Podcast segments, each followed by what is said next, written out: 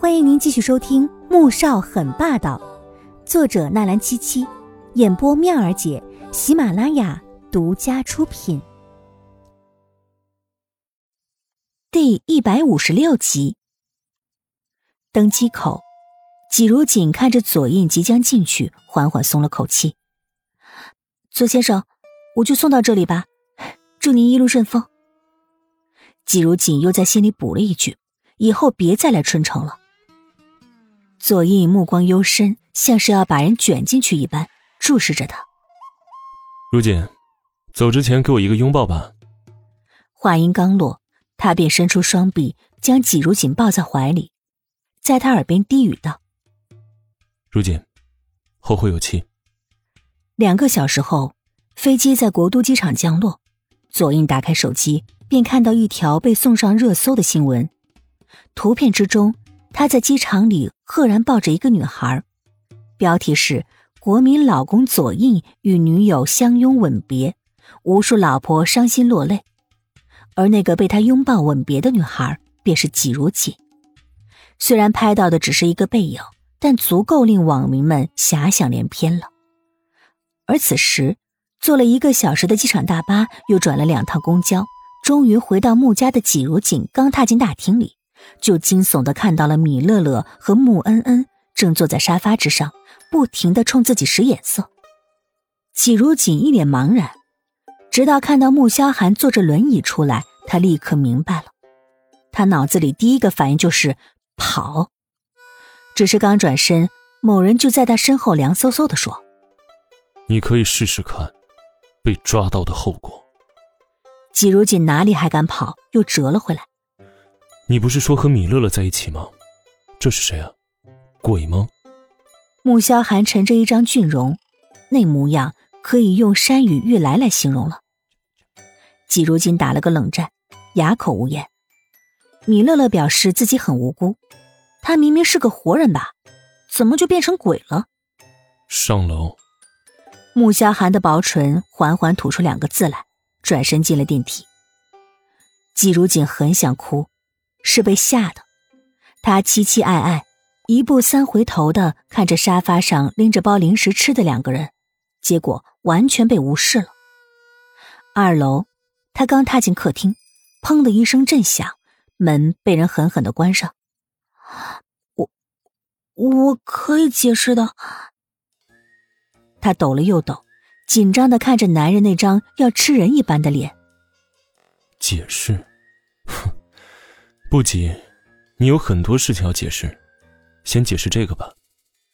穆萧寒把手机扔到他面前，季如锦拿起来一看，猛地瞪大了双眼：“我，这谁拍的呀？怎么会传到网上去？”没想到才两个小时，自己就上了热搜，而且怎么就成了左印的女友了？季如锦，你倒是挺能耐的呀。怎么样，成为国民老公的正牌女友，就以为自己可以飞上枝头当凤凰了？穆萧寒冷笑，当他看到这条新闻的时候，只差没有冲到机场去杀了左印和这个笨女人。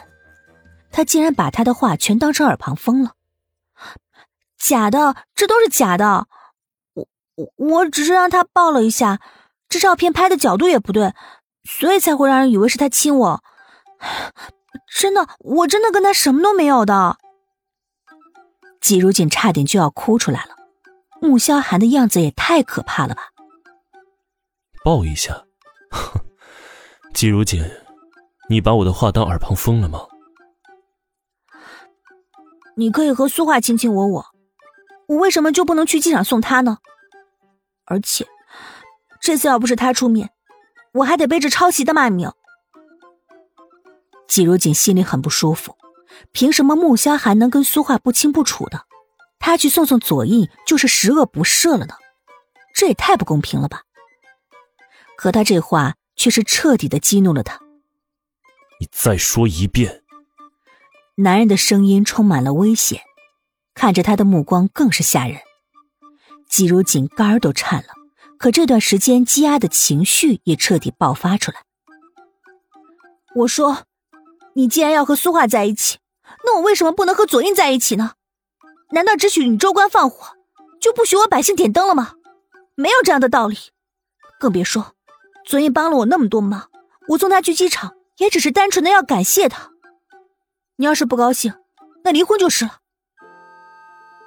季如锦话音刚落，就看到了令他瞠目结舌的一幕：那个一直坐在轮椅上的男人，突然就这么站起来了，带着强势的压迫和危险气息，朝他逼近了。